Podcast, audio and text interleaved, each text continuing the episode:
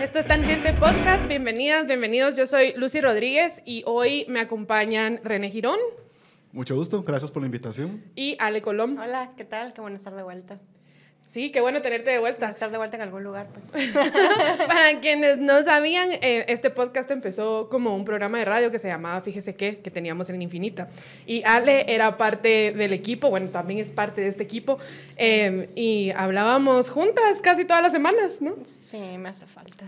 Teníamos nuestro segmento de nerdas, donde hablábamos de ciencia, cultura y de todo un poco, hasta de mate y el espacio, Sí, el espacio. y biología. muchas, Sí, evolu- evolución, evolución. Sí, fue- fueron buenos tiempos, así que sí, más que contenta de tenerte de regreso, Ale, pero antes de que les cuente a ustedes de qué se va a tratar este programa, eh, tengo que hacer unos recordatorios, ¿no? Entonces, el primero es que por favor se suscriban a nuestros canales en YouTube, en Spotify o en su plataforma favorita para escuchar podcasts y que nos sigan como Tangente GT en todas las redes sociales, ahí estamos.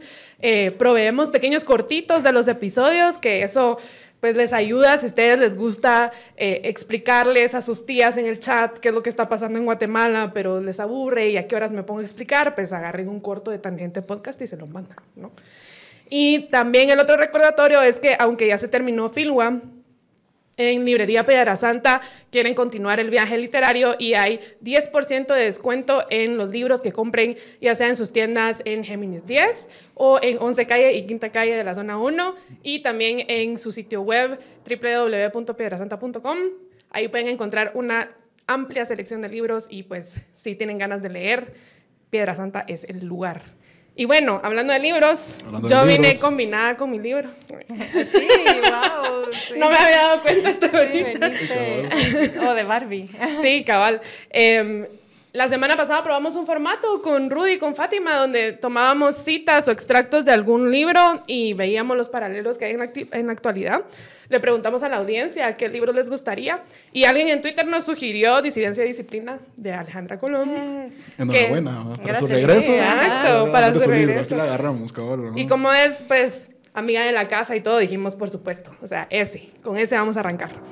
Y bueno, este es un libro eh, donde quizá tal vez tú das mejor el contexto que yo, pero que narra y documenta muy bien todo lo que sucedió en 2015 y toda la percepción de la CICIG, pues a lo largo de su operación aquí en Guatemala, pero quién mejor que la autora para que nos, cuenta, eh, que nos cuente cuál es el contexto y por qué decidiste escribir Disidencia y Disciplina.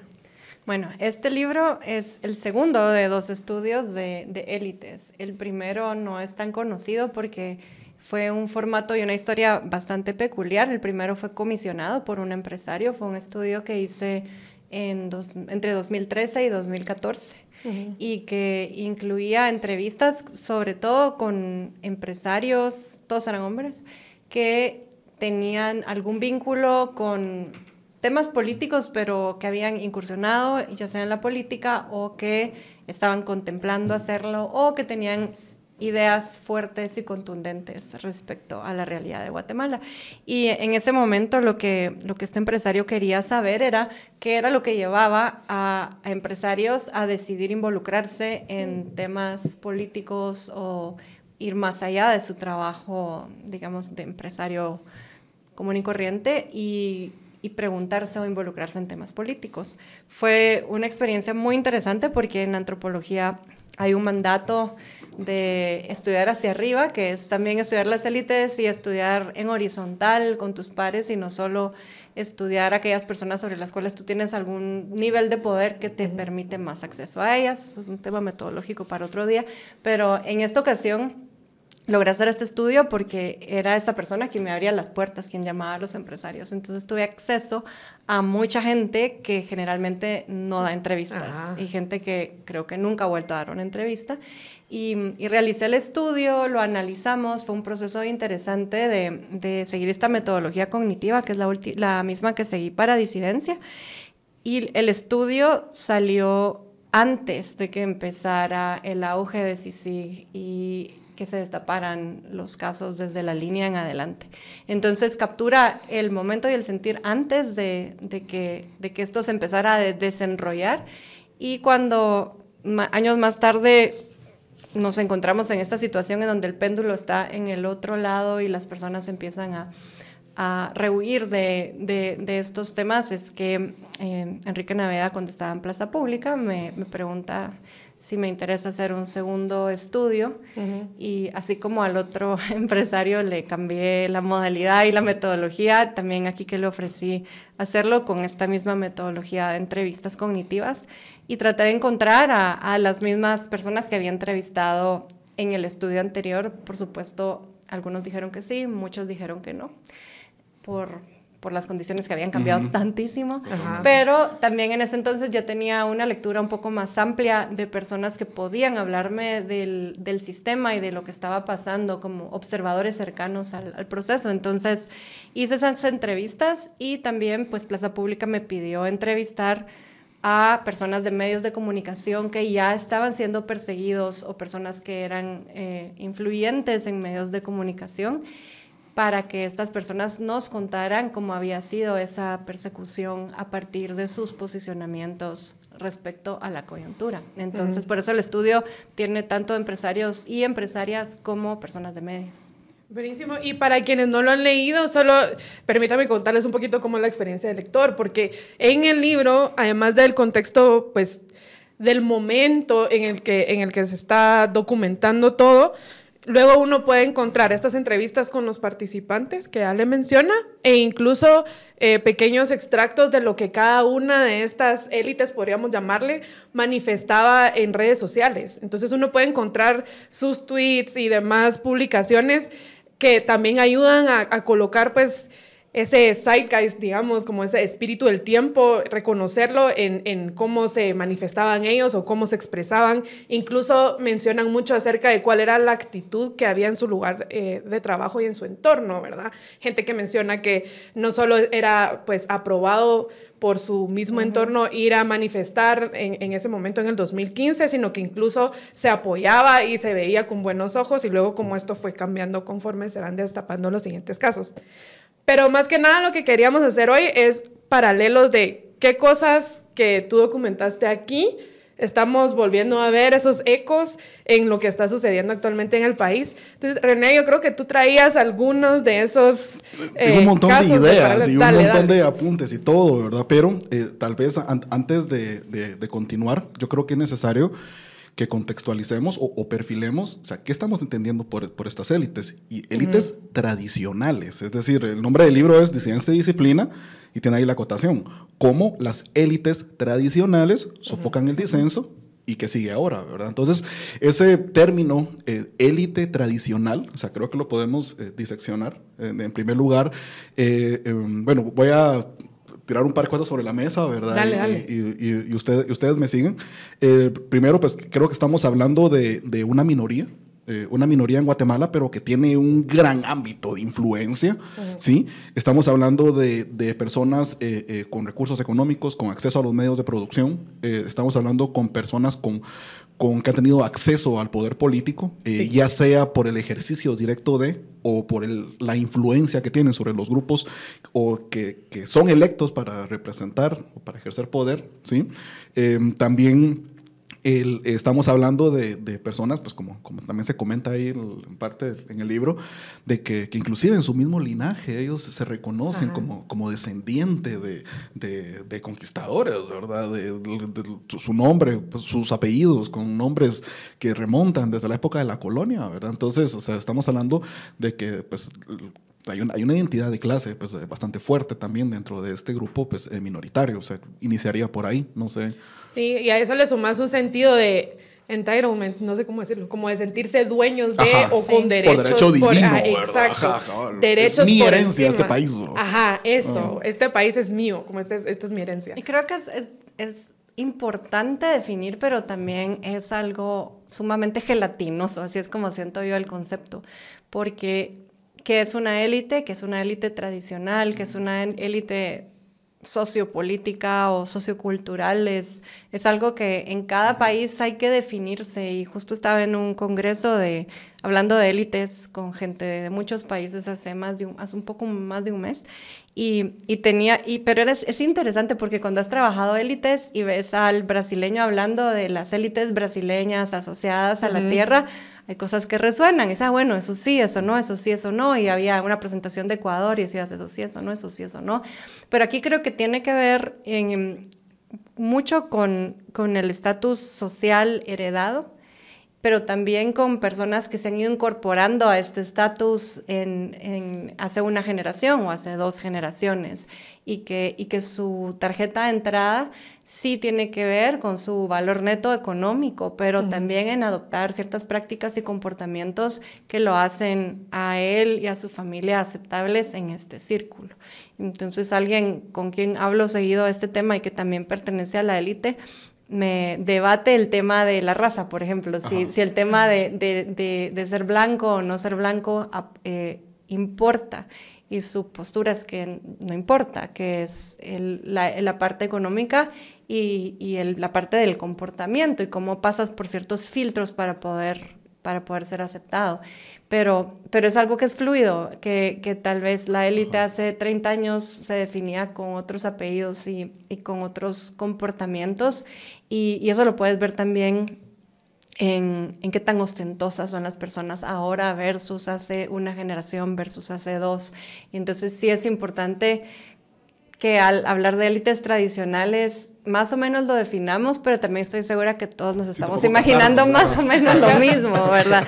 Y, y, esa parte es la que hace que uno ah, no sepa qué tanto meterse a definir, porque en el momento en que haces una definición empiezas a encontrar las excepciones, empiezas a ver, ah, bueno, esa persona sí, esa persona no, pero, pero es importante hablarlo. Y, y yo pienso que, que el tema económico tiene que ver con que la mayoría de sus actividades están asociadas a actividades legales. Ajá. ¿Verdad? Públicas. Exacto. La mayoría. Eh, pero digamos, en esa mayoría puedes encontrar colitas o colotas que tienen que ver con haber aprovechado coyunturas para hacer negocios o con haber permitido que cosas pasen en su territorio o permitir que alguna persona de su familia, de estos grandes conglomerados, se salga con la suya en algún tema que, que si no fuera una persona privilegiada probablemente hubiera terminado en la cárcel o etcétera, que creo que esa es la parte de, del entitlement que tú dices y es que tanto siento yo que puedo dictar lo que pasa en este país y que tanto puedo tomar el teléfono y llamar a alguien en el gobierno que me resuelva. Y creo que eso es lo que conecta con el tema actual. Sí, como que tienen esas condiciones especiales, pero sabes que esto o sea, es un fenómeno internacional eh, en, la gente de plata. Digamos, hay un estudio bien famoso que se hizo en Estados Unidos donde veían cuánta gente que tenía carros de lujo eh, hacía el alto en el paso de cebra para dejar pasar a la gente. Y sí existe una, digamos, sí está comprobado que la gente que tiene un carro normal en Estados Unidos, aquí nadie para, pero en Estados Unidos la, gente que tenía un carro como promedio, no, no de gente de plata, digamos, eh, sí hacía el alto para dejar que pase la gente en, en, el paso de cebra, pero los carros de lujo tendían a pasarse de largo porque decían esta regla no aplica a mí, o sea, yo no voy a parar para que la gente pase. Eh, algo similar siento yo que hay en, en, la actitud de estas élites, solo que a un nivel mucho más allá de dejar a la gente cruzar en el paso de cebra, digamos, es simplemente pensar las reglas no aplican a mí. Y también desde la perspectiva del poder económico, creo que también ahorita estamos viendo cosas bastante interesantes eh, a nivel regional, a nivel de Guatemala, y es eh, pues cómo, cómo, hay nuevas élites económicas, pero que se apartan ya de estas actividades legales, ¿verdad? Es decir, el tema del narco está reconfigurando por completo eh, el, el, el, poder que, que tienen. El, el, digamos, ya, ya desde el, el, periodo de estudio del libro 2015-2019, ya se comienza a hablar, por ejemplo, de un baldizón que, que, comienza a, a, subir en las encuestas, que, que, tiene un, pareciera que tiene recursos ilimitados, pero, pero estos, estos recursos o sea, no, no, no, provienen de quienes normalmente apadrinan a los partidos políticos, ¿verdad? Entonces desde allá comenzamos a ver eh, ese como que pequeño, pequeño cisma, ¿verdad? También están pasando, siento yo, pues en muchos Digamos, hay dos hitos, si, si, conectamos el periodo de estudio del libro con lo que está sucediendo eh, ahorita en la actualidad, yo veo dos hitos que son bastante, bastante, bastante fuertes. El primero es eh, el, el, tema del, de la CICIG de, de Iván Velázquez, ¿sí? Uh -huh. y, y, hace referencia digamos, al caso de la línea, ¿verdad? O sí. al caso de financiamiento electoral ilícito, donde tenemos a, a, a, gente de las élites, o sea, pidiendo una disculpa pública, ¿verdad? Y, y, y, que por este mismo grupo es considerado como una humillación, es, es así como, como al interno se, se ve. Y el otro hito con lo que yo lo, lo, conectaría ahorita es, es el tema de un Bernardo Arevalo pasando a segunda vuelta cuando no contó con todo este caudal de financiamiento del sector privado, del sector tradicional, eh, no fue apadrinado, eh, de repente pareciera que la, la, hegemonía de la televisión abierta está Ajá. muriendo también, las redes sociales ahora. Entonces, o sea, que cada vez hay más signos y, y, y, y con una mayor frecuencia de que este poder, este levantar el teléfono y hacer un llamado y cambiar las cosas, uh -huh. por ejemplo, que sugería Ale, se está perdiendo. Entonces. Sí, y a eso uh -huh. añadirle también las remesas. Porque, digamos, antes esta gente se ufanaba de decir, nosotros llevamos el país en nuestras espaldas. Sí, digamos. somos el motor de la economía. Exacto, somos el motor de la economía. Y ahora no solo es mucho más evidente que no lo son, sino la gente tiene más conciencia del impacto que tienen las remesas y, y, cómo no dependemos del todo de, de esta élite tradicional económica. Sí, de esa, de esa, las personas son más independientes, pero creo que también es un, es un patrón que se puede observar de hace más tiempo si uno mira los patrones de voto, por ejemplo, en Escuintla y Suchitepeques, en donde hay una gran influencia del agro, en donde los alcaldes tradicionalmente eran avalados por, por los finqueros locales y que garantizaban una continuidad en, en la aplicación de las leyes o las políticas públicas del momento. Y si uno analiza los cambios en, en, en, el patrón de voto en la elección anterior y la antepasada, uh -huh. ves como un partido como es Creo, que tenía nichos específicos garantizados asociados al agro eh, exportador, ya no tienen tanto, tanto agarre. Y cuando uno habla con personas técnicas que trabajan en el agro, te pueden decir que en su día a día su interacción, digamos, el riesgo que se corre porque hay espacios controlados por el narco va creciendo. Uh -huh. Entonces, este tipo de reflexiones sobre quién controla el territorio qué, qué, dinero controla el territorio es algo que se tendría que ver venir y en donde encontrás esa disonancia gigantesca en creer que, que una elección en donde gane UNE va a reducir esa influencia de esos dineros que Ajá. definitivamente se han beneficiado de, de, la ingobernanza en territorio. Y, y creo que una cosa que no vieron venir es que en la elección anterior, por ejemplo, el MLP sí incursionó en algunos de estos territorios. Entonces, digamos que el miedo estaba más enfocado a posicionamientos un poco más extremos que tenían que ver directamente con quién es dueño de la tierra, mientras uh -huh. que un semilla que, que habla de territorio pero no de esa forma genera un montón de confusión. Y el otro que es interesante es el tema del financiamiento, porque uh -huh. como, como tú decías, René, se espera encontrar quién fin, dónde viene, de dónde viene este dinero. Y por eso salen cosas tan chistosas como que Soros, como que en serio, qué felicidad sería para Semilla que Soros le sea, en serio, que cómo, cómo aliviaría tanto el trabajo, ¿verdad? Pero pero eso creo yo que son patrones culturales que se están dando, que no son aislados en, a, a Guatemala, pero que, que por ser tan tan endogámicos y estar viendo siempre hacia adentro se nos escapan, ¿verdad? Eh, las personas ven para afuera para encontrar caricaturas de, mm. de esa amenaza a la familia, de Soros, etc. Ve, buscan la caricatura pero no buscan la evidencia. Sí.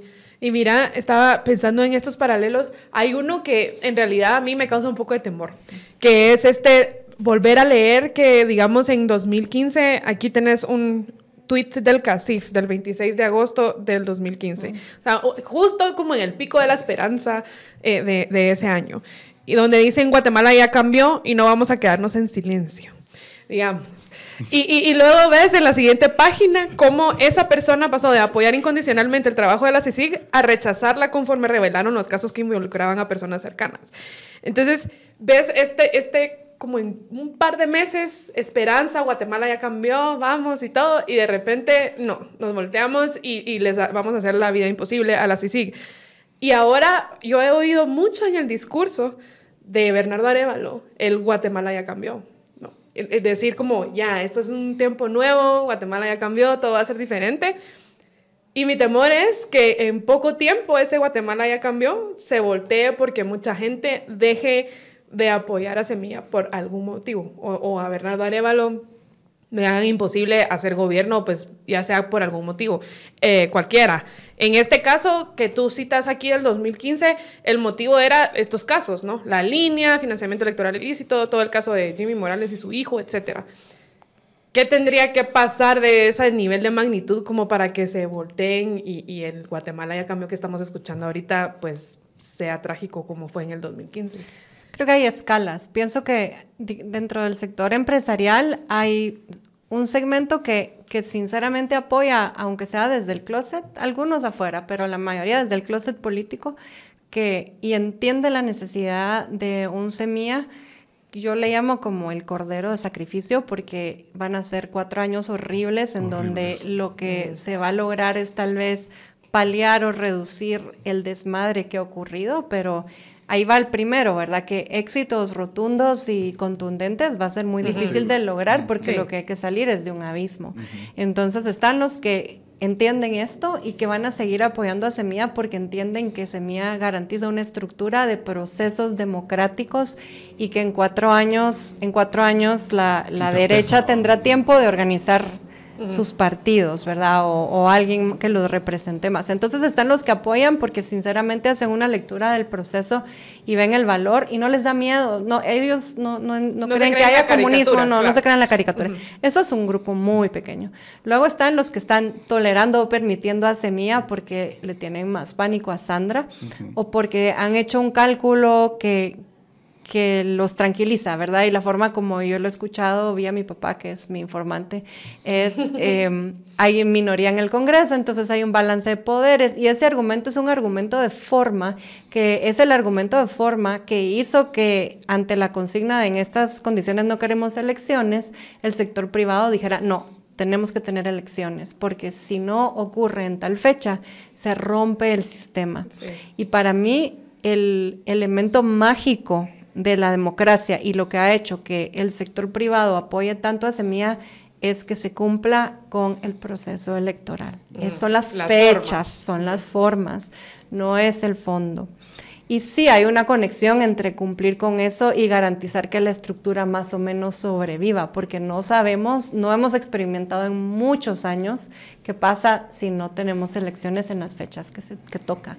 Pero para mí sigue siendo una cuestión de forma, es un apoyo de forma. Entonces, para mí es, digamos que es un pacto implícito muy frágil.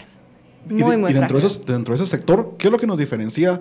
¿Por qué unos estamos aquí y por qué otros estamos allá? ¿Por qué habemos algunos ahorita apoyando a Sandra Torres desde la plataforma eh, de, de, empresa privada, por ejemplo, ¿verdad? ¿Qué, qué diferencia? Lo que, lo que he visto en mis análisis tiene que ver en algún sentido con que tanto le escala este discurso del miedo y, y que tanto han comprado o se han, o se han alineado con estas ideas que que son copy-paste de la estrategia en Estados Unidos uh -huh. de familia, provida, aborto, uh -huh. eh, género, etcétera. No hay, no hay diferencia, es un copy-paste de, de una estrategia súper inteligente que hizo que Estados Unidos se polarizara de la forma que se ha polarizado. Una es esa, pero la otra también tiene que ver con un cálculo muy frío de costo-beneficio y tiene que ver con el tamaño de la empresa. ¿Qué tanto puedo yo seguir aceptando el costo de la corrupción uh -huh. y sobrevivir versus eh, que tampoco puede mi, mi empresa eh, sobrevivir cuatro años más en donde la tasa de la corrupción va aumentando descaradamente? Sí, cabal. Es que de hecho también fueron como parte de las ideas fundamentales que, que fui cachando también del de libro y por eso eh, lo ponía sobre la mesa, porque eh, en determinado momento pues sí vemos a grupos eh, alineándose o cohesionándose en torno pues, a dos ideas bastante fuertes. Eh, tema de ganancias, el tema de, de, de, recursos económicos, ¿verdad? Y el tema también de impunidad. Uh -huh. Entonces, digamos, eh, eh, eh, tenemos, el, si hablamos de la empresa privada en general, y de cómo es la dinámica económica en Guatemala, pues tenemos, no tenemos una ley de competencia, tenemos, tenemos prácticas monopólicas, tenemos un sistema o ciertos rubros de economía cooptados, tenemos altas redes de, clientelares de, de contratistas del Estado, el tema de las farmacéuticas, por ejemplo, ¿verdad? Hay varios rubros económicos fuertes que están ligados, que su supervivencia pareciera que está ligada a la existencia de la, de la, de la, corrupción. ¿verdad? Entonces, Incluso esas malas prácticas, digamos, de, de, de contaminación, de licencias de construcción, etcétera, que, digamos, logran operar solo porque logran cooptar esa maquinaria de permisos del Estado. Y, y, eso también me, parece un, paralelo bastante fuerte de, de la, del periodo de estudio de, disidencia y disciplina, de lo que estamos viendo ahorita, que es cuando y esas son las palabras que, que, utilizas aquí en el libro, ¿verdad? Cuando nos dejamos de enfocar en los corruptos y también volteamos la mirada hacia los corruptores, ¿verdad? Entonces, es como cuando la mirada va enfocada en los corruptos, vamos, va, con todo. Pero cuando volteamos ya la mirada a los corruptores y, ah, y, el análisis ya es un análisis más profundo, es un análisis eh, sistemático, radical, o sea, de las causas, ahí es donde ya encontramos ese montón de colas machucadas entonces, ¿verdad? Y creo yo de que los miedos, de que la Venezuela, de que injerencia extranjera, de que, o sea, etcétera, etcétera, etcétera, globalismo, es también donde, donde comienzan a, a, a, encontrar un campo fértil para germinar, ¿verdad? También estos sí, miedos. Creo que tiene que ver con eso y lo que, lo que me han dicho varios es que temen que haya una cacería de brujas, ¿verdad? Como que haya una persecución que no que no, no tome cuenta, en cuenta los matices de, del grado de involucramiento. Y creo que uno de, uno de los temas que sí hay que sentarse a escuchar con, con personas del sector privado que, que, analizan esto un poco más fino es la necesidad de, de, matizar y de no tener un trato homogéneo a aquellas personas de ese sector y de otros que han estado aprovechándose del sistema porque lo que dicen es que, y eso sí se ve aquí, en el momento en que es un tratamiento homogéneo, todos se van a ir a la trinchera. Y ahorita en este momento sí existe una oportunidad de sentarse a hablar sobre estos tratos. Lo que pasa es que habrá que incluir palabras como eh, espacios de oportunidad para reconocimiento de cargos, algún tipo de amnistías o algún tipo de periodos para que las personas ordenen la casa y que al ordenar la casa ya te quitas un porcentaje de esas personas del problema porque van a ser personas que van a querer estar dentro de la legalidad. Y creo que esa es una lección importantísima de este estudio. Es que no se puede homogeneizar, no se puede tratar a todos por igual, no podemos ir en contra de todos, porque cuando tú analizas los casos, pues a mi criterio, alguien que al final uno de sus empleados pagó algo para que le aceleraran un permiso de construcción o una, una, evaluación ambiental que estaba bien hecha pero que no salía versus alguien que está tirando químicos en un río, son dos casos, son cosas distintas. Y creo que eso es algo que el gobierno que entrante de Semilla, porque el otro no le va a pertenecer, es Semilla quien entra, va a tener que tener un plan muy fino para poder, para poder ir despejando aquellos, aquellos pecados menores de los pecados capitales. Y, eso va a ser un trago bastante amargo, porque eso va a ser duro, porque ahorita digamos está la efervescencia de semilla y la plantita y todos felices y todo, pero pensando ya, digamos, a un Bernardo en gobierno, eh, tienes que ser estratégico, tienes, que ser, tienes que ser pragmático, vas a tener que negociar, o sea, no, no, puedes implementar eh, eh, cambios bruscos, ¿verdad? Y, y, y los cambios o, o, o el, el, tramo que vayas ganando, lo vas a ir ganando a la velocidad que tus votantes lo, eh, lo van a estar demandando, lo van a estar esperando. Y se va a hacer un trago bien amargo cuando toque ser pragmático y entender que tenés que negociar y entender que no lo puedes cambiar todo eh, de romplón, ¿verdad? Sí, y, y, sobre todo porque dentro de la gente que apoya a Semilla hay una gente que está en un extremo, que quisiera ver cambios radicales rápidos y que quisiera como como que se sentiría traicionada si no ocurren, digamos, como decir, yo confié en esta opción porque iban a hacer el cambio, pero el cambio no fue drástico, digamos. Ajá. Y, y- y Ujú. dentro de su misma red de apoyo va a encontrar gente llamando, llamándoles traidores o llamándoles Tibios, sí. exacto, Tibios, eso y, todas esas cosas. Creo que Bernardo ha sido muy cauto en su mensaje, porque su mensaje no ha sido cambios radicales, sino cambios de estructura, cambios profundos, que un cambio profundo no necesariamente es un cambio rápido. De hecho, no puedes. Dentro de un sistema democrático, No lo frustrante de la democracia es que es lenta. Ajá. Son procesos lentos, porque requiere seguir las leyes, requiere eh, encontrar los pocos espacios de consenso y negociación que permite la legislación. Y creo que en, en las conversaciones con sector privado, eso de hecho ha sido positivo con aquellos que sí tienen fe en un Estado de Derecho, que es eh, la garantía de que, de que se van a respetar las leyes y de que no se va a crear un espacio de venganza y revanchismo, Eso. porque la forma como ellos leen, digamos, a un Ricardo Méndez Ruiz es como, bueno, es el, el Juan Francisco Sandoval, o sea, lo ven equiparable a, a un MP, pero es como se mira, ¿verdad? Entonces, inclusive para mí, o sea, yo lo puedo ver con mi sombrero ciudadana, semilla, y mi sombrero antropológico, y son lecturas muy distintas, porque a veces digo, pues que no puedes comparar. Y, pero es la percepción de, de, bueno, estaban persiguiendo a todos y ahora es- estos están persiguiendo a todos. Sí. Es lo que pasa, es la consecuencia.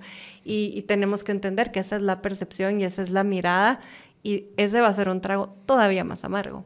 Que, que nuestros, nuestros análisis comparativos van a decir definitivamente no es lo mismo, pero para ciertas personas sí lo es. Sí, y, y sí, yo creo que cuando más levantan las defensas es cuando ellos perciben más peligro de que se les acabe su negocio o de que algún pariente pase por la vergüenza de tener que hacer tiempo en prisión, por ejemplo. Es como, ha- hay esta película, una de las primeras de Leonardo DiCaprio, que se llama The Basketball Diaries. No sé si la No, no. Tendrían que No, ser no muy nerds visto. de cine. Pero en esta película hay, un, hay una escena eh, se trata de un chico que como que se perdió en Nueva York, ¿no? Entonces le entra las drogas y todo hasta un, a- hasta un punto como de prostituirse para poder conseguir dinero para las drogas y demás. Eh, pero hay un momento en que él va a pedirle ayuda a su mamá y desesperado toca la puerta de la mamá. Eh, y la mamá ya le había ayudado muchas veces. Y llega un punto en que la mamá viene y a pesar de que está escuchando que su hijo le está tocando la puerta y le está rogando que le ayude, ella llama a la policía. Y dice como la única forma en que yo lo puedo rescatar es que él pague por las consecuencias de lo que ha hecho y Ah, que, creo que sí, vi esa película. Ahorita que estás diciendo eso, se la vi. y que, y que la policía se lo Ahorita lleve y, hablas, y- y vaya, digamos, a, a prisión juvenil en el caso porque era menor, ¿no? Sí. Pero ¿cuánta gente de la élite guatemalteca tomaría la decisión de esa mamá de decir, voy a dejar que se lleven a mi hijo a juicio o, o- o a prisión, digamos? Está difícil. Es Sí. que, es que, es que digamos, el, el- lo que sucedió con, con CICIG, eh, es- sí, cabal, es un hito bastante relevante, ¿verdad? Porque entonces ya quedó esa, esa idea de, de que si cedemos un centímetro, nos comen. Entonces Ajá. tenemos que cerrar filas y, y mantenernos juntos y, y- y bueno, ¿verdad? Entonces, y creo que es una idea que desde el 2015-2019 para acá persiste y persiste fuerte, ¿verdad? El tema este de, de cerremos filas, ¿verdad? Eh, Entonces sí creo que, que ante, digamos, un, congre- un Congreso de la República en el que no tienes una bancada mayoritaria, eh, un Ministerio Público que todavía faltan años para que esté el, eh, el- la- el actual mandato, ¿verdad? Que, que sea renovado y que, y que- y que el- hay muchas limitaciones legales para poderlo, para poderlo eh, eh, sacar.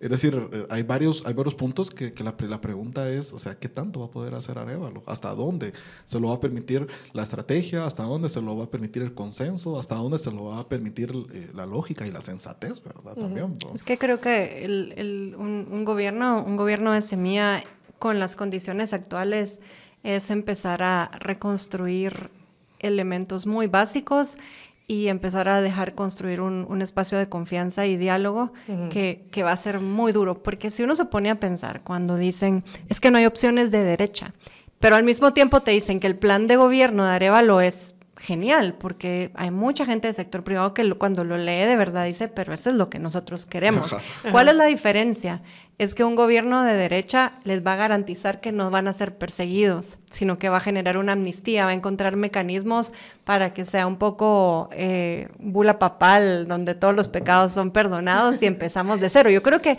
más o menos por ahí va el pensamiento. porque, ellos quieren una salida. Sí, porque cuando están muchas reuniones en donde se lee el plan de gobierno y están, están fascinados y están fascinados de ver los números que se han hecho y que todo cuadra y que, y que son cosas sensatas. La diferencia es qué va a pasar conmigo o con mi pariente que tiene o que tuvo que hacer algo, porque también así lo miran, verán, se han visto forzados a entrar a un sistema corrupto porque si no, no pueden hacer su negocio, que es como la forma como se articula el problema.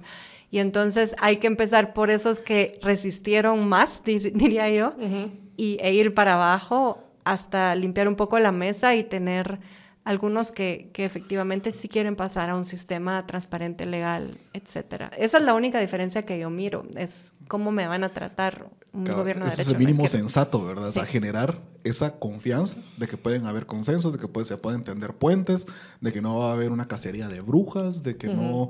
Se va a tratar a todos igual. Ajá, entonces eh, ese creo que es el, de los mínimos sensatos que se pueden apostar, ¿verdad? Ante el eventual eh, gobierno de, de, Arevalo. Y, y, creo que una cosa importante es lo que decía Lucy sobre un segmento que apoya a Semilla y que apoya desde el inicio que sí sigue casado con la idea homogénea de que CACIF representa a todos los empresarios tradicionales y que todos son iguales. Y creo que ese es un discurso que sí es asociado con Semilla, porque me lo dicen a mí, seguro se los dicen a ustedes, y que representa también el sentir de cierta generación y de cierto segmento. Eh, desempaquetar eso va a ser un desafío que también puede socavar el músculo político que tenga una administración de Arevalo, porque no va, no va a haber una persecución homogénea. Eso no va a existir. O sea, no ha estado en la promesa, pero sí puede estar en la expectativa de ciertos segmentos. Y eso pasa cabal por toda la narrativa que se crea alrededor, porque digamos, todos estos miedos son resultado de ciertas percepciones que se crean en estas caricaturas que tú decís. Y aquí vemos otro paralelo con lo que contás en el libro de lo que sucedía en el 2015 sobre el aumento de cadenas de WhatsApp que compartían información alarmista sobre los vínculos de Iván Velázquez con la izquierda.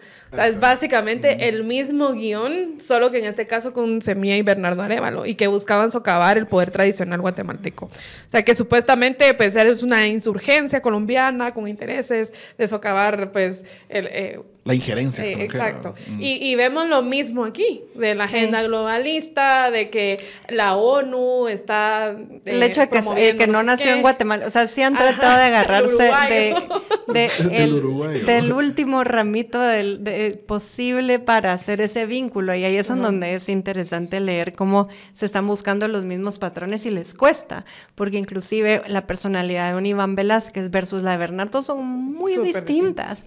El, para, para desgracia de los detractores de Semilla, la personalidad de Bernardo es tan conciliadora que, que no pueden encontrar esos ganchos de dónde, de dónde justificar que él es otro Iván, porque uno no lo es y dos, no suena como él. entonces no, hay, no hay mucho de qué, de qué apoyarse. y, y, aparte, tener que mover una narrativa de comunismo o sea, cuando la, contrincante de Arevalo es Sandra Torres, o sea, está, más cuesta arriba todavía. Es decir, pero sin embargo, pues cabal, como dice Lucy, ahí estamos viendo las, las, uh, las cadenas de WhatsApp, los videos, eh, Sandra diciendo es posible ayudar sin quitarle. O sea, está teniendo el mensaje así como eh, sale una, eh, ¿cómo se llama la, esta influencer? Esmeralda, Esmeralda Chapina. Esmeralda Chapina, que, le van a quitar, su, casa. quitar su casa. Es decir. No te van a quitar tu casa. Nadie quiere tu casa. pero, pero, es eso, o sea, es como el fantasma del comunismo. Que, funciona. Que ha, funcionado antes, ¿verdad? Pero, y, y ese es un buen punto, René, que, es, que haya funcionado antes y que quienes estén asesorando estas campañas se nota su edad. O sea, se nota la edad. revelan su edad, se queman en, en su edad porque. Déjame adivinar tu edad, déjame adivinar déjame tu procedencia, tu presencia social.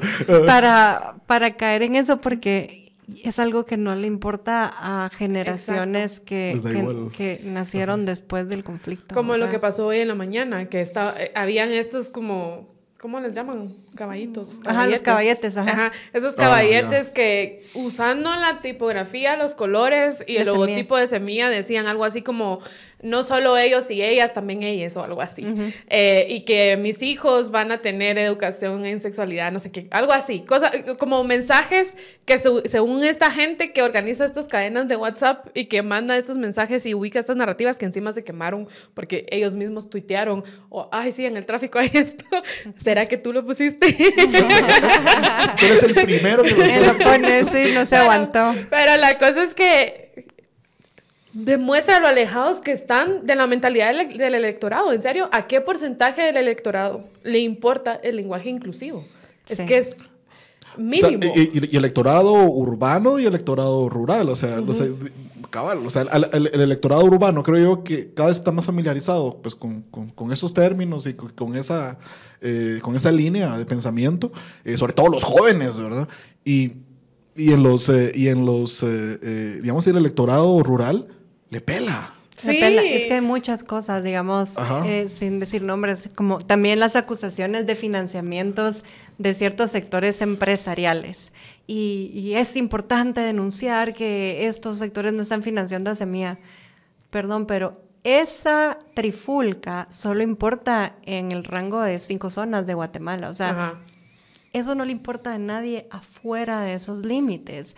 Y entonces hay muchas cadenas de WhatsApp que las, po- si las pudiéramos mapear con GPS, son cadenas que incluyen estas zonas, o sea, no, no salen más allá de eso porque en el momento en Esos que... clústeres, ¿verdad? Ajá, son unos clústeres tan específicos. Entonces, esas, esos caballetes, sí me puedo imaginar a una persona de mi edad con un perfil demográfico similar, que escogió una trayectoria más tradicional, ferozmente escribiendo, diciendo aquí voy a demostrar. Pero, pero solo confirma lo que ella creía. Claro. O sea, no es alguien que estaba pensando en votar por Arevalo, pero vio esos caballetes y dijo, "¡Ah! mejor ya no. Uy, o ella". ellos, ellas, sí, hoy, cuando falta una semana. Ajá, voy a votar por Sandra ahora porque Por- ella, uy, no. Sí, sí, sí, porque hombre, mujer, ¿verdad? Sí, creo que, creo que hay cosas de las que sí podemos burlarnos Sí. un poco en este. A mí me preocupa más lo que está pasando afuera en cuanto a, a ese movimiento de personas que trabajan para el Estado, que las están obligando a mover Horrible. gente, a acarrear las amenazas a los digitales. Para mí esa es la gran preocupación. Y eso sí tenemos en común con, con estas élites pensantes, ¿verdad? Que de nuevo, o sea, Movilizan. es ese miedo a que si eso está pasando ahora en una campaña, ¿qué va a pasar con una Sandra presidenta? Va a ser imparable, porque esa capacidad de movilizar a la gente, amedrentar, amenazar, Sí, utilizar recursos del. Estado, va a pasar, si pasa en esta elección, va a pasar en cuatro años, y en cuatro años, y en cuatro años, y en cuatro años, y ni siquiera vamos a tener a una Bukele, vamos a tener a una Daniel Ortega. O sea, es, o sea, el, el patrón va hacia eso. Y, y creo que perdernos en estas éles, ellas, etcétera, es también algo que les, que les conviene. Porque en esa pelea entre élites y no élites, o entre chairos y, los demás, se nos va el tiempo que deberíamos estar pensando en las consecuencias de esas acciones que están en marcha con millones y millones del Estado. Sí, y, cómo, y cómo va a quedar el equilibrio de poder también. Ajá, qué tipo de persona llegaría al poder si es que, si es que ella queda, ¿no? Es que sí vas a poder llamar a un par, pero tu capacidad de llamar por teléfono a un presidente o una presidenta ya se acabó, sea con Bernardo o sea con Sandra. Pero la calidad de ese ya no vas a poder llamarlo, es totalmente distinto. Sí. Bernardo no te va a dar el número porque en un sistema democrático tú no tendrías, si le da el número a, a uno se lo tiene que dar a, A todos. todos, claro. Si le da privilegios a uno se los da a todos, si se persigue a uno tiene que perseguir a todos. Sandra no te va a hacer ese número porque no necesita tu dinerito obtenido legalmente de una de tus Ajá. empresas de agroindustria heredada de tu tatara tatarabuelo que se bajó de un barco. No te necesita. No te necesita. Entonces, acceso al teléfono ya se acabó. Gane quien gane. Aquí se acabó la llamada telefónica. Pero ¿por Wow, qué? ajá. Es la diferencia. Por un motivo Sí, y, y- y si es de la élite, antes de tomarse ese trago ma- amargo, que se tomen su Paris Mart. Porque entonces así. Mira, Muy bueno, muy bueno, yo lo uso, Sí, yo yo lo te voy a decir bueno que sí es posible que el domingo haya- debería por lo menos haber una, un, un gran auge de venta de Party Smart ¿Verdad? porque para bien o para mal. Para Para los que quieren para mal. celebrar o para los que quieren prepararse y, y pasar el dolor de una forma que después al día siguiente no estén lidiando con los efectos de la resaca y así cuidan su hígado también. Sí, creo que sí. Para bien o para mal. Pero sí, a, a mí, y, y esto, ¿sabes que Esto, lo último que decías de que se terminó la llamada telefónica, me lleva a otro paralelo más, que es una de las personas que tú entrevistabas, que era de un medio de comunicación, eh, periodista, creo yo, o algo así, decía, tenemos súper claro que estamos cubriendo un evento histórico. Como que estamos, eh, se- sentimos que Sí. estamos escribiendo la historia en este momento. Y yo creo que esa es otra sensación que se está viviendo Totalmente. ahorita. Totalmente. Yo creo que sí, yo- 70 años para estar en este punto de vuelta. Yo creo que este podcast y mucho de lo que se está generando es el material que vamos a analizar más adelante y que es una continuación. De hecho, escribir esto en parte y esa persona me lo dijo. Quiero esa entrevista y hablamos por no sé cuántas horas, como cuatro horas, porque si, si no te lo cuento, entonces los detalles se van a perder. y, y creo que en este momento ya hemos sido más sabios en, en documentarlo de distintas maneras, porque ya lo vimos en 2015 y estamos en la cola de un proceso que algunos dirían lleva 10 años porque empezó con el juicio Ríos Montt. Ajá. Digamos, el punto de partida que algunas personas identifican es eso. Eh, y ya podemos tener conciencia de, de nuestro lugar en esta historia. Y ahorita que hablas de Ríos Montt, también el, de, de las entrevistas que tú realizaste y que está aquí bastante bien documentado en el libro, están también como esos, esos casos que, que los entrevistados recuerdan como, como, como hitos relevantes del tema, del tema CICIG y, y que fueron también eh, el- por lo que fueron perdiendo apoyos eh, políticos. Y, y digamos, el- hay casos pues, que sí, financiamiento electoral ilícito, el- el- la postura de, de FOPA en una SAT, por ejemplo, Ajá, hay esta persecución, ¿verdad? Pero también tenemos ahí un par de, de dos casitos colados o sea, que tienen que ver con temas de justicia transicional y del conflicto armado interno. ¿verdad? Entonces, Sí. cabal, entonces digamos, eh, hay, hay, hay también un, un- un- un sector en donde, en donde se confluye eh, milicia, donde se confluye eh, capital tradicional, eh, eh, el, agro, ¿verdad? Por el tema de las fincas y la propiedad de la tierra, el tema de- de- del derecho indígena, eh, el, o sea, su- el, el juicio a, a militares, por ejemplo, ¿verdad? Eh, también, también, o sea, yo diría que, que también son puntos de, de cohesión del sector, o sea, más, más, más a la derecha, ¿verdad? De La Sí. ultraderecha, ¿verdad? Una ultraderecha conservadora que, que, que es, es muy par de, de, de lo, de lo militar, ¿verdad? Sí, por eso ves también, ahí también puedes adivinar la edad de las personas que están, que están en ese segmento. Te van a robar. Y también que estoy segura que todavía hay muchos militares vivos que le van a ir a recordar a estas personas deudas que tienen por favores que realizaron en los 70s y 80s. Entonces, ese segmento, y por eso creo yo que regresamos casi siempre al agro, porque, y no es todo el agro, es cierto segmento, que, que sigue bastante casado con, con los militares, pero que esa tradición no necesariamente la están replicando sus nietos. Entonces, la importancia de mantener esas alianzas se ha aflojado muchísimo. Y, entonces, y, y por eso es también que hay poco interés en torno a estos juicios de parte también de la élite. No están saliendo a defender a estos militares que, No. diario militar, etcétera, que ahora son libres o que les bajaron las condenas o lo que tú quieras. Esa, esa dependencia del ejército también ha cambiado y también dentro del ejército, Dentro del hay diferentes ajá. corrientes porque vas a encontrarte con militares profesionales que desde hace varios años te dicen no me asocien con el pasado, no me asocien con los militares de antes porque yo soy militar profesional que entiendo esto y estos temas y tengo mi ideología, pero también tengo una formación que es totalmente distinta a la de las personas que fueron una trenza de trabajo en, en- en épocas anteriores. También otro, otro paralelo que creo yo que, que podemos eh, encontrar entre el, el periodo de estudio de disidencia y disciplina y ahorita es eh, que cada vez el- las encuestas le están atinando menos, pareciera, ¿verdad? Porque eh, ahorita, en el caso de Bernardo, pues la enorme sorpresa, ¿verdad? Que todo lo tenemos súper fresca ahorita y, y- y creo que cada vez, mientras se ha ido analizando o profundizando más y más, se va entendiendo mejor eh, uno a uno todos los elementos que, que- que formaron esta anomalía en el sistema, ¿verdad? Llamémosle de esa forma, ¿verdad? Eh, eh, Javier lo llama de esa forma, de hecho ya le robé yo las palabras, la- el término. Eh, pero también en, en- en- en el periodo, en la época electoral donde se iba, estaba postulando pues Manuel Valdizón, eh, sucedió algo pues bastante parecido, que, que también se comenta aquí en el libro, de un Valdizón que tenía un 60% de intención de voto en las encuestas, un 60%, o sea, el- es impresionante el que, que te arrojen eso para que al final de cuentas no quede electo. O sea, ¿qué pasó? Sí, creo, bueno, hay, hay desde la metodología de las encuestas y cómo se hace el muestreo, que creo que es algo que no se ha actualizado y que, y que es una tendencia mundial de cómo se encuesta y cómo se, se mide opinión, esa es una. Y la otra es que recordemos que, que, que tenemos mucha vergüenza de reconocer realmente con quién, con quién nos identificamos. Y tengo otra, otra, un ejemplo muy fresco de alguien que me dice, cuando, el, cuando mi jefe habla con los empleados, todos dicen que van a votar por la UNE porque saben que el jefe va a votar por la UNE. Ajá. Pero a mí que me tienen confianza me dicen, no, nosotros somos en mía. O sea, usted sabe que somos en mía.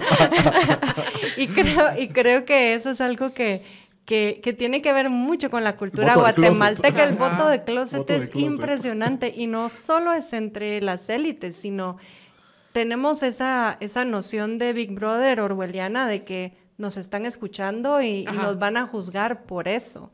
Y que, y que todo tiene que ser súper secreto, porque todo es muy tabú.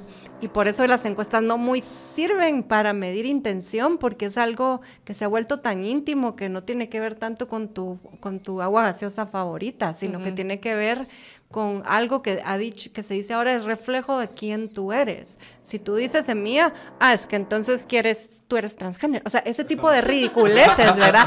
Tú eres semilla, entonces tú eres mujer, ¿Eres- hombre. eres gay? Eres gay. Eres gay. ¿Eres gay? Eres gay. ¿Vas a votar por semilla? ¿Eres gay? Eres, eres gay que está a punto de invadir mi finca. O sea, es algo así. Ajá.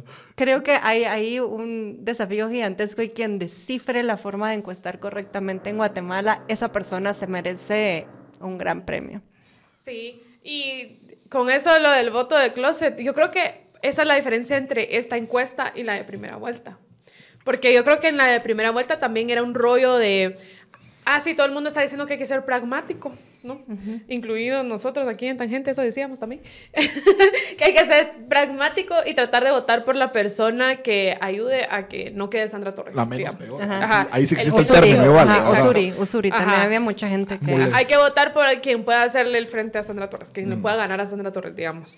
Y entonces toda la gente decía, yo no quiero que piensen que yo no soy pragmático y que yo no estoy haciendo el voto estratégico. Entonces no voy a decir. Pero ahora que ya se ve que sí tiene chances y chances fuertes, pues quizá la gente sí se está atreviendo a decir que por él va a votar. Por eso es que ahorita en esta última encuesta le, le otorgan como un 68% más o menos de intención de voto, que juzgando por el modelo predictivo que, que produje. Eso estoy yo a la espera, sí. Acabo de la terminar palabra. ya, ya está publicado. Ah, ya lo Ya, publicaron. ya lo publicamos, sí. Eh, lo publicamos con Ah, Diálogos sí, Guatemala. diálogos. Sí, Ajá. ya lo, yo lo compartí. Eh, co- como pluma invitada, eh, con un econometrista que hizo el, el modelo predictivo y, y tira al- algo parecido, un 65% de intención de voto. Entonces, yo creo que esta encuesta quizá sí le vaya a atinar un poquito más, yo, por, por mi sesgo de mi modelo predictivo, pero, pero yo creo que es porque ya hay menos miedo y, y sabes qué otra cosa, que este discurso de las cadenas de WhatsApp y el fantasma del comunismo y demás eh, caricaturas no está calando tanto en la gente y eso lo ves en la reacción a las giras. Sí. Es O sea, a ti te llega el WhatsApp de la tía que con el piolín después te manda la campaña negra o de desinformación y ves, luego te metes a TikTok o a Twitter o a tu red social favorita y ves videos de la gente que hizo su propia pancarta de su tiempo, de su inspiración, etcétera, de la señora que tejió eh, los brotecitos, del señor que te hizo los sobres con semillitas y decís, a esta gente no le está calando la cadena de desinformación. O sea, genuinamente hay un apoyo y, y entonces sí, sí va a ser. O sea, y, y- y también sucede otra cosa, esa como inclinación natural que tenemos los seres humanos de que nos gusta estar del lado ganador también, ¿verdad? También. Exacto. Ajá, Sí, eh, eh, sentirnos. ajá. Y, y es un es una buena, en este momento es una buena sensación estar Ajá. con semilla porque es muy positivo. Uno siente del lado correcto de la historia, Y creo que ¿verdad? también hay algo, creo que esa, las campañas negras saturaron muy rápidamente la población a la que podían convencer. Entonces, esas personas ya estaban casi convencidas y se terminaron de convencer la semana después de las elecciones. Sí. Y después de eso ya fue muy poco lo que fueron sumando, porque el mensaje es muy repetitivo, la, el discurso es muy, muy similar al que se hacía al inicio. Sí, no, hay nuevos no hay nuevos argumentos y, y además es tanto, y ahí sí Sandra nos ha ayudado muchísimo, porque lo ha, lo ha llevado a un punto de ridiculez. Sí. Que creo que eso, eso de hecho le ha restado ciertos votos, porque Sí. se ha- lo ha explotado tantísimo, tan poco Sí, inteligentemente. a punto del ridículo. Es, lo vuelve ridículo. Es que Mamá, está- gobierno, o sea, Mamá, gobierno. mamá, gobierno. Sí. O sea, Mamá soltera, gobierno, porque no tiene un papá, gobierno. Entonces Ajá. ahí se desmantela toda su idea de papá, mamá, ¿verdad? Ajá. Mamá, gobierno. ¿Quién diablos? Sí, O sea- es que eso está grotesco. A uno le dan esas cadenas y, y, y uno no le dan, o sea, no te despiertan un, uy, sí, me quiero unir para luchar contra, sino que te despiertan un, Te da que, cringe. que, que- que asco, ajá, que, que desagradable, que nefasto. Yo no quiero estar con la gente que esté produciendo esto, pues. Sí, de, de- de hecho, digamos, en mi caso particular, mi miedo no es que cale el mensaje y la desinformación que está moviendo. O sea, mi miedo es la capacidad de movilización de alcaldes y de compra de votos. De nuevo. Ajá, o sea, ese es mi miedo, porque Y- eso sí es real. Y la manipulación, porque esos carnets que se les están dando Ajá. es casi la persona piensa que ahora tienen mi DPI, tienen mi nombre, tienen el lugar donde vivo Y van a poder voto. cotejar. Y esa es la parte de, de desinformación que a mí sí me da muchísimo miedo. Porque no se ha el TC por supuesto no va a hacer nada, el MP no va a hacer nada para investigar. Y ahí sí, no sé, Sí. no sé, qué tanto el miedo, así como el miedo nos mantiene en el closet político, el miedo también puede ser que lleve a algunas personas a, a votar une o a simplemente no ir. Sí. Y sabes qué otra cosa me parece curioso, como la misma gente que alegaba, y, y- y aquí lo comentas en el libro, que Iván Velázquez no tenía frenos ni contrapesos y que, y que entonces era como demasiado poder, injerencia y demás. Esa, esa misma gente es la que no está viendo que Sandra podría llegar a tener un poder sin frenos y contrapesos. Ya lo están probando, o sea, día a día lo prueban con todo lo que están haciendo. Están calentando los músculos para algo que va a estar totalmente desenfrenado, totalmente sin control, con poder en el Congreso, con poder en las Cortes, con poder en el MP. De verdad, imaginémonos A las horribles. a un. Daniel Ortega. Es Sí, Daniel sí, sí. Ortega, ajá, escenario Nicaragua. Sí. Y ahí es donde te das cuenta que realmente el temor que tenían o, o el desagrado hacia Iván Velázquez no venía de su falta de contrapesos. Venía de que tenía falta de contrapesos y no estaba de mi lado. Sí. Pero sí tiene falta de contrapesos, pero puede. Pero me deja ayudarme. tranquilo, me deja Exacto. tranquilo, porque la actitud también es, no me está haciendo nada, solo me está dejando tranquilo. ¿Verdad? Los que se benefician son otros lejanos. ¿Quién financia a estos del contrapeso? ¿Quién sabe? ¿Quién sabe? Planos del gobierno. A ver. Bueno, ¿algún otro paralelo antes de cerrar? ¿O alguna otra cosa que quisieran destacar de, del libro y de lo que estamos viviendo Sí. actualmente? Bueno, sí, yo quiero reconocer que también, digamos, toda esta línea de análisis temporal de los tweets fue, fue algo que trabajé, de hecho, con, con alguien que me asistió en la investigación y que lo hicimos para llenar esos vacíos de información que las personas ya no querían dar en entrevistas. Entonces, es una pausa metodológica para, para resaltar que sí funcionó, que sí funcionó el, el llevar la secuencia de, de las opiniones en redes sociales y que creo que vale la pena hacer ejercicios similares para, para el análisis presente y futuro. Creo que hay un paralelo todavía que podemos resaltar y sacarle un poquito de jugo. El tema de la influencia en la embajada. Ah, sí. Ah, sí. O sea, en el periodo de estudio y ahorita. Es decir, lo que está sucediendo en la OEA, eh, o sea, hay alguien con, con puño político que, que, que lo está moviendo, ¿verdad? Sí. A nivel internacional. ¿verdad? O sea, todos sabemos pues quién, quién es. ¿verdad? Y estamos nuevamente también en ese punto en donde, en donde hay determinados actores, no voy a decir nombres ahorita, todos sabemos de, de, de, de qué y de quién estamos hablando, pero que van a haber momentos históricos en que los intereses van a confluir, ¿verdad? Con los de una ciudadanía sí. guatemalteca, ¿verdad? Entonces, eh, podemos tener un pasado, un antecedente, ¿verdad? Que, que inclusive pues, eh, pues, se pueda eh, analizar que fue en contra de una ciudadanía o de un pueblo, ¿verdad? Uh -huh. Pero en lo que respecta a este punto, sí. a este momento histórico, a la actualidad, tanto en el, en el 2015-2019 y con una CICIG y con Iván Velázquez, como también ahorita, ¿verdad? Que, que, que Tardíamente. Ante un, ante un, escenario, ante un contexto golpista, de un uh -huh. golpe de Estado sí. judicial, ¿verdad? Que, que, que, se intentó fuertemente. Yo, sí. creo, que, yo, yo, creo que ya que abandonaron eh, eh, esa, esa línea, ¿verdad? Pero, pero le metieron con todo a esa uh -huh. línea y sí. no se pudo, ¿verdad? Es bastante relevante pues, eh, la influencia que, que, han tenido pues, ciertos actores internacionales. Pero ahí sí quiero dejar una lección, al menos para mí en lo personal, no sé si para ustedes, y es que yo en 2015 sí me sentía acuerpada por la embajada. Decía, bueno, finalmente mis ideas, mis principios, mis prioridades están alineados, pero no podemos, yo no los entro como, no los, eh, los uso como un factor de análisis ya, porque la situación política en Estados Unidos es tan volátil e impredecible uh -huh. que, que tenemos que depender lo mínimo posible de ese músculo, porque primero no nos escucha, ellos tampoco nos contestan el teléfono, si querer, o sea, no nos contestan el teléfono. Eh, y, y, entonces, al final creo que la gran lección es qué construimos nosotros como país democrático, como, como sociedad civil, como ciudadanía, que, que permita ir nivelando el campo de la discusión, de la conversación, para que lo, los polos y los extremos vayan quedando aislados y, y, lo que vaya quedando en medio. Son esos espacios tal vez incómodos de conversación, pero, pero posibles. Sí, yo estoy de acuerdo. Yo, yo pienso que no van a venir a rescatarnos. Y no. además, porque se nota en el tipo de acciones que están tomando. Suponete una lista Engel, por ejemplo, que es una forma, pues, e, e, en, en, una república, entre los mecanismos de evitar el comportamiento inadecuado, está el recurso de la vergüenza famoso, que, que, que se usaba, pues, desde tiempos de Roma y demás. Pero, ¿cómo vas a usar el recurso de la vergüenza en un país donde la gente que se comporta de manera inadecuada no tiene no vergüenza? Tiene vergüenza. Exactamente. O sea, tú ves que ellos mismos salen a decir, ay, bueno, igual yo ya fui a Estados Unidos y no me gustó.